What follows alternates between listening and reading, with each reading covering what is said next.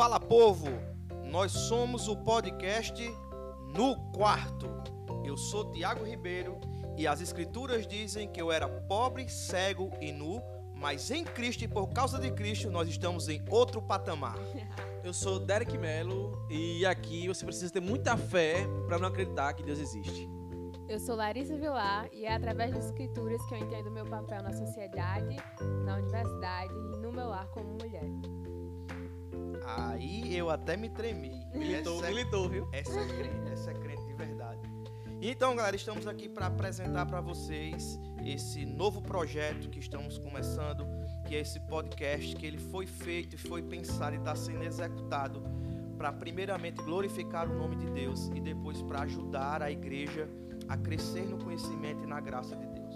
O propósito do nosso podcast é tornar a teologia, ah, que para muitas pessoas é algo tão complicado e tão complexo, acessível. Porque nós entendemos que é por meio das Escrituras que o nosso Deus se revela. E se nosso Deus se revelou através das Escrituras, nós precisamos conhecer o nosso Deus através das Escrituras. E aí é- essa vai ser a nossa longa estrada a ser percorrida e nós contamos com cada um de vocês para juntos, de mão dada, ir até o final do caminho, onde encontraremos com Ele e aí cearemos com Ele eternamente. É, Tiagão, a história da igreja já mostrou, né, que se heresia se bate com conhecimento, com teologia pura, verdade, né, cristã. Exatamente, Derek. Se não tivermos uma boa teologia, certamente nós não conheceremos quem é o Deus revelado a partir das Escrituras. Todo o conhecimento de Deus está nas Escrituras? Não. Não tem como páginas, todo mundo juntando em um único livro não daria para descrever quem é esse Deus que nós cremos, um Deus que é eterno em seu ser. Mas ele se revelou ou quis mostrar quem ele é, um pouco de quem ele é, através das Escrituras. E aqui nós vamos conversar sobre isso debater sobre teologia. Mas o que é teologia? Teologia vai ser o conhecimento de Deus, né? Vai ser, na verdade, a forma como o estudo da palavra nos auxilia na interpretação da própria palavra. Então, é através da teologia, é através do estudo e da revelação pessoal de Deus a nós que o conhecemos. Eu tenho um orgulho demais dessa Para que vocês não, não, não se percam na história, né? E aí faltou a gente esse pequeno detalhe que a gente esqueceu de se apresentar aqui, mas vale agora. né? Eu- sou Tiago Ribeiro, sou pastor batista, é, tenho 35 anos, sou casado, pai de um filho, e eu tenho a honra de pastorear jovens na minha comunidade e dois desses jovens estão aqui sentados comigo e por isso o meu tamanho orgulho de poder debater teologia e conversar teologia com esses dois amados amigos. E como o Lari bem falou, teologia é a junção de duas palavras, theos, no grego significa Deus, e logia ou logia que significa estudo. Estudo sobre Deus. E quem é que estuda teologia? Todos aqueles que conversam sobre Deus. Um ateu, ele conversa teologia, Derek? Conversa. Conversa teologia. Só que pra falar mal, né? Então, teologia é um assunto que todo mundo conversa. Em qualquer roda de conversa que surgiu o nome de Deus, vocês estão ali teologando. Qualquer reflexão a respeito de Deus, seja crítica ou não, você está teologando, né? Agora o ateu ficar com raiva por causa disso não é culpa minha. E a teologia não traz um caráter salvífico, né? Na verdade, é, nem todo mundo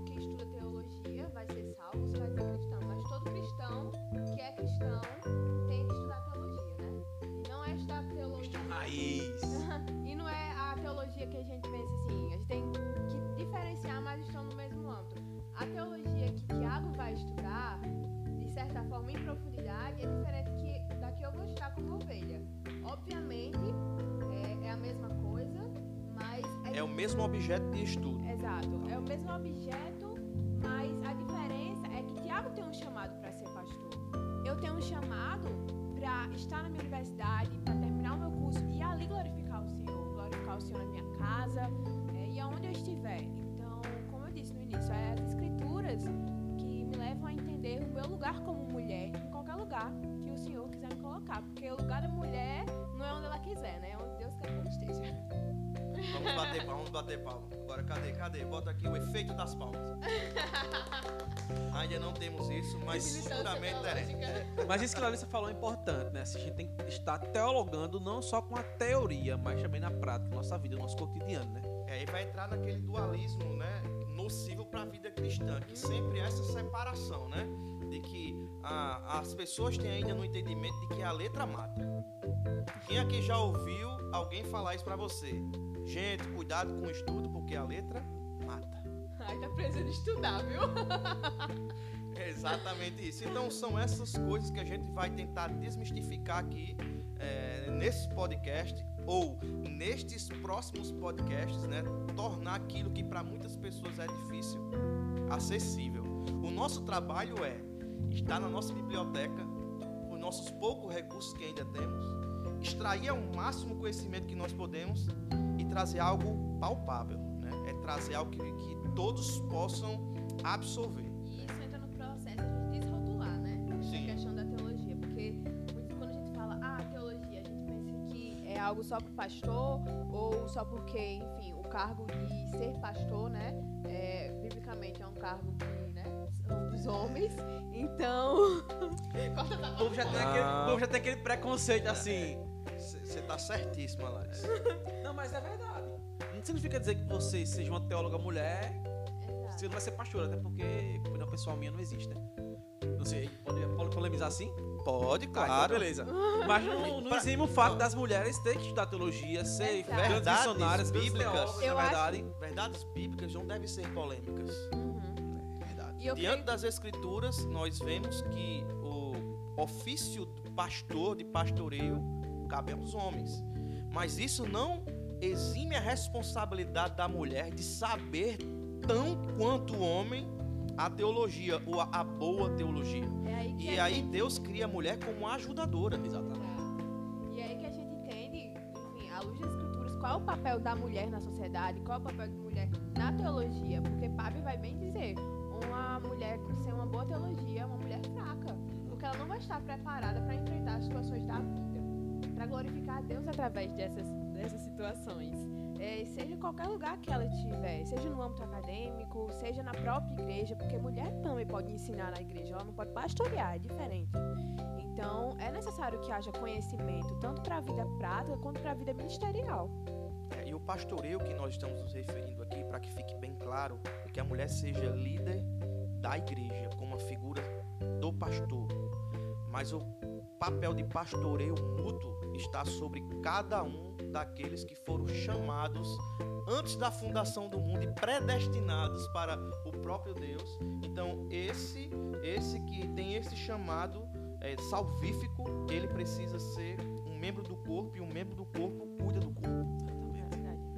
E aí nós vamos agora conversar um pouco sobre essa questão do dualismo nocivo que nós temos hoje, né, vivido aí, né, sobre conhecimento ou prática, ou prática ou conhecimento, ou vida no espírito ou estudo. Sempre estamos polarizados, né? Estamos vivendo aqui um momento de polarização, seja no âmbito econômico, não vou tocar no âmbito político, porque senão aqui Já tocou. já a- a- Não querendo tocar, mas nós, já tocando. nós, nós estamos vivendo é, é, a nossa so- sociedade polarizada, né? Não existe o meu termo, a galera Não, é- não. quer ser 880, né? Exatamente. O Hoje extremismo ele sempre vai ser nocivo. É, dizem que o diabo está nos extremos, né? Por isso que a Bíblia pede a todo momento que aquele que é cristão seja equilibrado. né? Então, Seja cristão, é, exato, exato. antes de qualquer coisa. E aí é onde entra ah, essa questão do estudo da teologia. Porque quanto mais conhecemos quem Deus é, mais nós apaixonamos, apaixonamos por Ele, mais desejamos estar com Ele. Quando nós nos encontramos com o Deus encarnado na figura do Filho, Cristo, que nós somos chamados cristãos, primeiro no primeiro momento, já falar isso mais para frente, de forma pejorativa, mas agora nós somos pequenos cristos, e se nós somos pequenos cristos, a nossa obrigação é ser parecidos com ele. Toda teologia ela tem que ser tanto apaixonada quanto serva. Vai ser frase do Instagram. Essa eu vou botar como frase do perfil. Mas aí chegamos na parte do, do dualismo, né? E aí eu queria perguntar para vocês aqui, jogar, jogar aqui na mesa esse questionamento, né?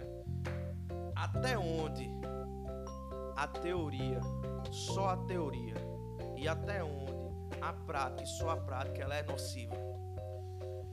Até equilíbrio em que Tiago e Paulo, falar deles que foram escreveram dessas coisas exatamente na Bíblia, né? O Tiago fala que uma fé sem obras é morta. Então a gente não pode só achar ter fé e não ficar parado em casa que as coisas vão acontecer e que eu não devo ter nenhuma obrigação cristã, social, coisas desse tipo. E nem fazer as coisas sem amor, como Paulo fala lá em Coríntios 13, né? Não adianta você querer mudar o mundo, é, não adianta você querer mudar o mundo, não adianta você querer mudar as pessoas sem amor. Então não adianta você ser uma pessoa descrente e achar que dá de comer alguma pessoa, mas só pelo seu ego você vai estar tá fazendo uma coisa boa. Sem amor, nada valeria, né?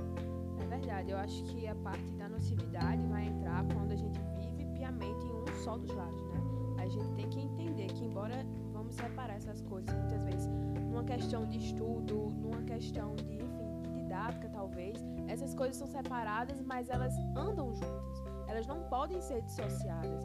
Então, quando a gente pega uma teoria vazia de prática, é, aquela teoria, até certo ponto, ela vai ser nula, porque é necessário, principalmente quando a gente fala de teologia, é necessário que haja prática. Porque Deus, ele vai operar nos nossos corações. O conhecimento especial, a revelação especial de Deus é ele operando nos nossos corações através do conhecimento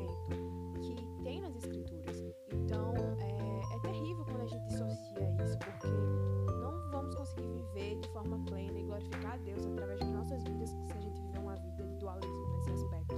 É, a gente tem muito esse dualismo do ah, ser cheio do Espírito Santo e muitas pessoas é, que se dizem ser cheias do Espírito Santo muitas vezes estão vazias da palavra. Toda pessoa que está cheia do Espírito Santo, ela está cheia do conhecimento de Deus, ela está cheia da palavra. E para estarmos cheios da palavra, temos que, temos que nos debruçar no estudo Piper vai dizer que, Deus se revelou ao ser humano, obviamente ele,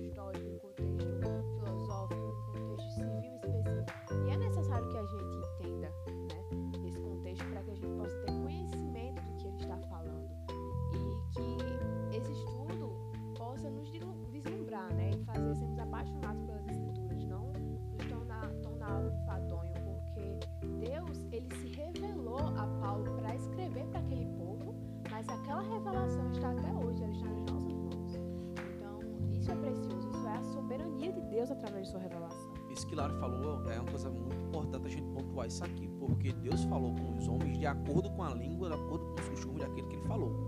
Ele não falou com, sei lá, com Abraão falando inglês, não, falou com a língua que Abraão falava ali, com aquilo como Abraão entendia. Mesma forma com Moisés, mesma forma com Davi e com todos aqueles que escreveram os autores da Bíblia, né? E a gente, muitas vezes, fala a gente do modo geral, né? As pessoas têm o costume de cometer os anacronismos bíblicos, de querer aí, aplicar certas coisas. E agora, por favor, gente, não me chame de liberal teológico, por favor, porque eu não quero falar sobre isso, não. Mas as pessoas cometem muitos abusos com a palavra de Deus, é, querendo aplicar certos conceitos que existiam naquela época para hoje por exemplo, é, os conceitos levíticos, por exemplo. Como é que se puniu o pecado? Não se pune o pecado como punir Levítico hoje, mas preserva a proibição que o Senhor quer, é, queria dizer para aquele povo. Se preserva para isso hoje, entendeu? Existe uma, uma diferença, porque há a lei moral, há a lei cerimonial. cerimonial Então, toda essa lei cerimonial e também a lei civil, né, para a questão de Israel. Então, assim, é, a lei cerimonial que tinha, totalmente cumprida na pessoa de Cristo.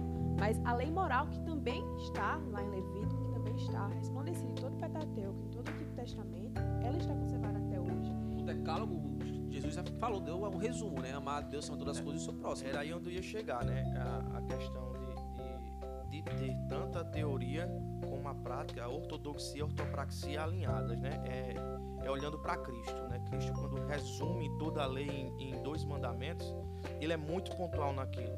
No primeiro ele diz, ama, ama o teu Deus de todo o teu coração, todo entendimento, toda a tua força. Ele vai adjetivando né, o- o- os tipos de amores que nós devemos amar ao nosso Deus. Mas só amamos a quem conhecemos. E aí nós vamos entender que ah, nós precisamos conhecer. É um dever nosso conhecer aquele que já se revelou. A irmãzinha pergunta: Tiago, Tiago, Tiago, como a gente vai conhecer aquilo que a gente não tá vendo? Mas aí vo- você, não pode ver Deus fisicamente, ninguém verá. E ninguém verá, verá o Senhor, como, como porque Deus é Espírito. Só Moisés que viu um pedacinho É, das costas. É. E aí, ninguém verá Deus nesse sentido, mas nós podemos saber quem Ele é através daquilo que Ele deixou para a humanidade, né? Sua revelação. a sua né? revelação, a, a- palavra dele, a Bíblia, as Escrituras, né? Como você queira chamar. E aí, quando nós entendemos aquilo que Cristo falou, falar de uma maneira bem prática agora, Cristo está dizendo: conheça, ame, para depois você aplicar o seu conhecimento, seu amor de maneira prática.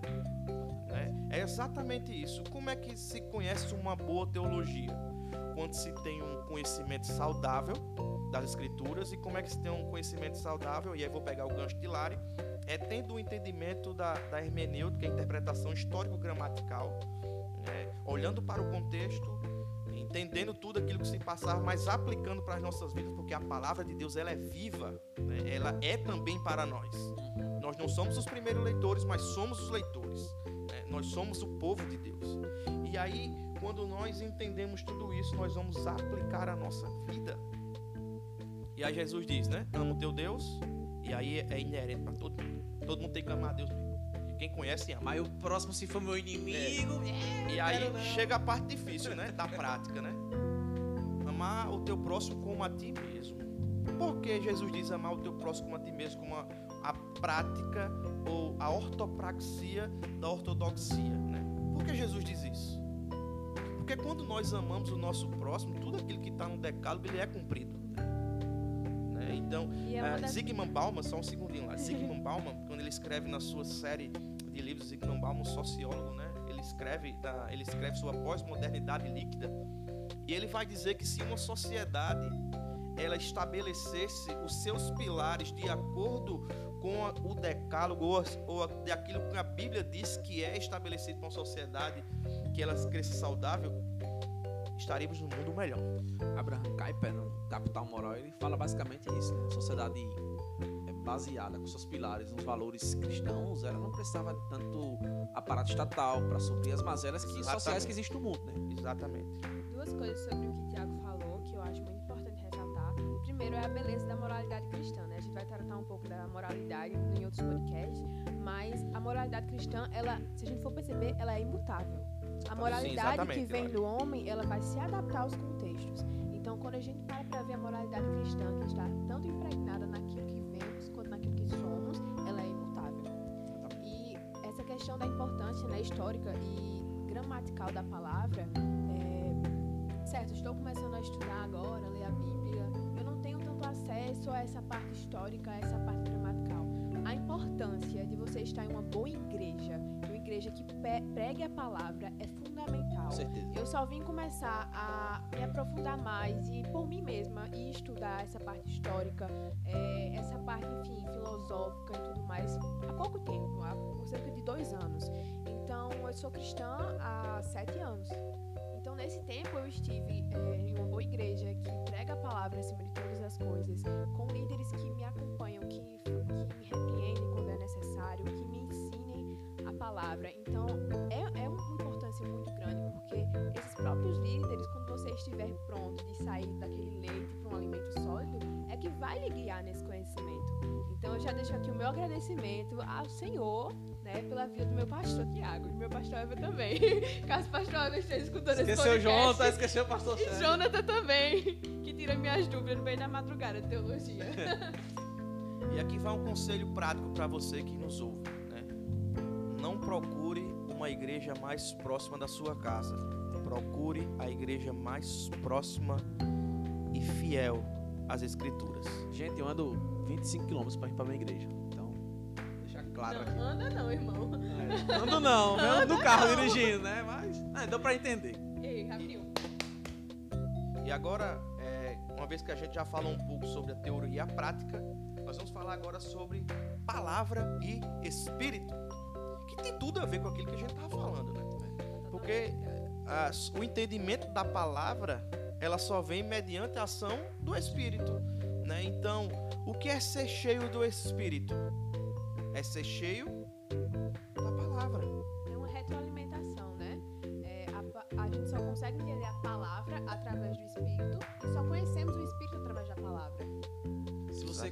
pessoa, um incrédulo, ele certamente, se ele é um cara militante, ele certamente já leu a Bíblia de cabo a rabo. Ele vai saber de todos. Aqui vocês não estão vendo, mas eu estou fazendo aspas com as mãos. Todas as contradições é, da Bíblia, conforme eles acreditam, mas não entende absolutamente nada do que leram. Porque ele falta a ação do Espírito Santo para entender aquilo que Deus revelou, né? Como está escrito, né? Para os que não creem é loucura, Exatamente. mas para os que creem,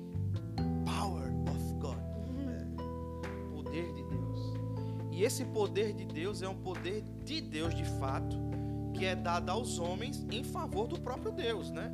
É dele para ele, né? O poder não está é, disponível para nós para fazer aquilo que nós queremos, né? Exatamente. nós somos como o próprio Paulo vai dizer, como vasos de barro. Aí tem todo um contexto histórico para dizer né, que, que a gente poderia falar sobre vasos de barro, mas vaso de barro era simplesmente um objeto sem valor. Né? E o que o conteúdo desse vaso de barro, ou seja, o ser humano, né, é algo de valor inestimável que é o próprio Deus na pessoa do Espírito Santo. Então, a, a palavra e o espírito nesse dualismo que nós temos também no nosso meio instaurado nas nossas igrejas, nós temos hoje igrejas que são muito fortes na palavra, de uma teologia exemplar, e nós temos igrejas que são somente espírito. Então nós temos essa miscelânea, né? Nós temos é, uma boa teologia e nós temos muito espírito, né? Falar Os assim- no meio. É, vou falar só uma coisa, eu vim de uma igreja reformada já, era presbiteriano, antes de virar batista. E lá na, na- O virar batista é legal, eu anotei, anota isso aí. é, e lá era a diferença não de só igreja, era a diferença de culto. Culto de oração, o fogo descia. Mas culto de domingo, presbiteriano, sorveteriano, no padrão, entendeu? É, e isso é, é- é bem delicado, e aqui quando eu falo o espírito, não são manifestações de Sim. dons, né? Porque isso, meus irmãos, não se choquem com o que eu vou dizer, isso nunca foi e nunca será, né? Algo que a gente possa comparar como sendo o Espírito Santo operando ou não. Quando eu digo que a, a igreja precisa ter uma boa teologia e deve ser cheia do Espírito, é porque a igreja ela tem o poder transformador da sociedade através das escrituras, mediante o poder do Espírito Santo. E aí pode aparecer manifestação de dons? Pode. Mas a manifestação de dons não atesta né, que seja uma igreja é, saudável, né, uma igreja espiritual. Até porque nós temos visto aberrações, né? Recentemente assisti, me mandaram um vídeo de um pastor que Deus vai rá, pra, pra, pra, pra. Ele não falou o que é que Deus mandou ele fazer lá. Pra parar e o povo deu É, glória. E o povo só dando glória naquilo que eles não conheciam. Mas aí nós devemos, meus irmãos, dar glória e aleluia para aquele a que nós conhecemos, aquele que se revelou para nós. Exatamente, Tiagão. Isso aí que tu falou é uma coisa bem interessante, porque isso é uma visão particular minha, e eu acho que é, eu boto como particular porque é as coisas que eu acabo apreendendo na, prática de vida e leitura da palavra, né? Mas para mim as revelações do Espírito, principalmente no contexto que vivemos hoje, é mais na ação. Não adianta eu estar na igreja, orar, falar em línguas e chegar na internet e sair xingando a galera, ou estar na rua e olhar sempre com o olho torto para aquele mais vulnerável. Óbvio que a gente não pode ser, é, posso dizer, é, maleável demais com certas coisas, entendeu? Mas falta amor na galera, pô. falta aquela, aquele olhar de compaixão, entendeu? A maior revelação do Espírito vai ser justamente o entendimento da palavra que nos leva à prática. Exatamente. Então, é, muitas pessoas às vezes chegam, ah, qual será a vontade de Deus para minha vida? Lá em Tessalonicenses está escrito que a vontade de Deus é que a gente seja santo. Na palavra está escrito que a vontade de Deus que a gente seja grato. Então, a Bíblia vai nos mostrar e vai nos revelar qual a vontade de Deus para as nossas vidas. E a partir é, dos princípios que estão lá, vamos saber ter escolhas sábias e que glorifiquem a Deus. Não é uma revelação, ah, Senhor, qual é o curso que eu devo fazer? Me revele. Ah, Senhor, quem é que eu vou casar? Me revele. Vai ler a Bíblia. Vai ler as Escrituras. Isso, isso, isso da questão do olhar da compaixão, meu irmão, o maior exemplo disso é Cristo, velho. O cara na cruz, com, meteu uma lança no, no, no bucho dele, como diz aqui no Nordeste, né? E o outro, e o ladrão do lado dele, que muitas vezes a gente ia olhar pra esse ladrão, tem como salvação, esse caba nojento. E o caba reconhece ele, Cristo, Cristo olha pra ele e diz, pai, hoje, hoje vai estar comigo no paraíso, pô. E a gente esquece às vezes disso, né, velho? É porque é o seguinte, existe o entendimento que se somos pequenos cristos, somos iguais a ele, né? Não, nós não É somos, semelhante. é semelhante. Somos A gente tem tá que deuses. sempre buscando Não. Somos deuses na E, terra. e aí é que tá, né? É, Será nós? Será, mas será que somos deuses? é, nós queremos somente aquela parte do poder, do espírito.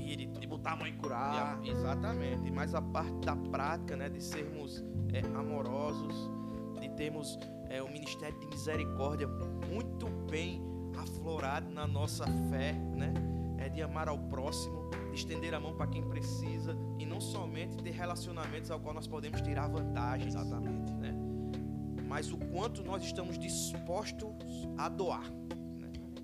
E aí é o que vai fazer com que nós sejamos reconhecidos por estarmos cheios do Espírito Santo de Deus. Pensa numa coisa, uma coisa lógica. Se a comunidade cristã está a todo momento se doando, alguém vai passar necessidade. É aquela conversa de Jesus com o jovem rico, né? É, fazendo, contando assim de, um- de um- de uma maneira mais simples, né? O jovem que chega, Jesus, tu sabes que eu cumpro tudo da lei, né? Eu sou assim, exemplo. A, a meu conhecimento da teologia, né? Reformada, é top, profundo. Boy topzera da igreja. É. Aí Jesus, de fato, tu conhece mesmo, boy. Mas aí, o que é que falta aí, Jesus, pra eu tá aí, né? Nessa galera aí. Jesus disse, velho, tá vendo aqueles pobres ali? Eles só são pobres porque vocês têm muito. Vende o que tu tens e dá a ele. E um detalhe, viu? Jesus não comprou pra ele, não. Dê pros pobres. É, Deixar pra galera da, pobres, da, da exatamente. prosperidade aí É. entender o negócio certo. E aí Jesus diz, né? De fato, tu tens mesmo. E aí dá pra esses pobres aí? Rapaz, vejam que é muito pesado. Quanto nós estamos dispostos né, a doar. É E aí eu não falo somente o financeiro, mas doar tempo, Talento. talento. E aí que a gente entende Doar que... para o reino, né? Exatamente. Tudo que nós temos e tudo que nós somos, meu irmão. Eita, Glória. E aí que a gente ela não deve ser um Deus, né? O conhecimento, ela não deve ser um Deus, mas ela deve ser um instrumento para que possamos conhecer o Deus verdadeiro. Quando o conhecimento toma o lugar de Deus no nosso coração, isso é algo nocivo, porque a gente não vai estar glorificando a Ele através é, do que nós sabemos, né? Eu posso saber o Salmo 119 decorado todinho, cabo a rabo. Mas, eu não mas tu sabe, Lari? Sei não. não. Não vou mentir. Lâmpada não para os sei. seus pés é a tua palavra. Mas, é verdade, Lari. É isso mesmo. E nós concordamos com você. E aí, meus irmãos, nós estamos fluindo nessa conversa muito bacana sobre o nosso entendimento, que nós percebemos que é tão alinhado. E vocês que está, estão nos escutando agora, nós não conversamos sobre esse alinhamento né, antes de gravar. Isso é sinal de que o Senhor tem direcionado a nossa vida conforme a sua vontade. E aí nós chegamos é, num ponto em que nós percebemos diante dessa nossa conversa que é muito importante estudar a teologia, né? Que o nosso conhecimento de Deus ele vai sendo alinhado conforme a sua revelação, né? E eu queria perguntar especialmente para Larissa, né? Larissa como mulher e que a gente tem escutado tantas e tantas vezes eu escutei muito as pessoas dizendo que teologia não é para mulher. Larissa, o que é que tu tem a dizer sobre isso? Fala aí pra gente. Primeiro que a importância que a teologia tem para a mulher é a mesma importância que a teologia tem para o homem, é a mesma importância que a teologia deve ter para todo crente. Porque diante de Deus temos sim responsabilidades diferentes é, sobre aquilo que Ele nos deu para cumprir aqui na Terra, mas somos iguais. E é nosso dever, como mulher, sim, conhecer o nosso Deus.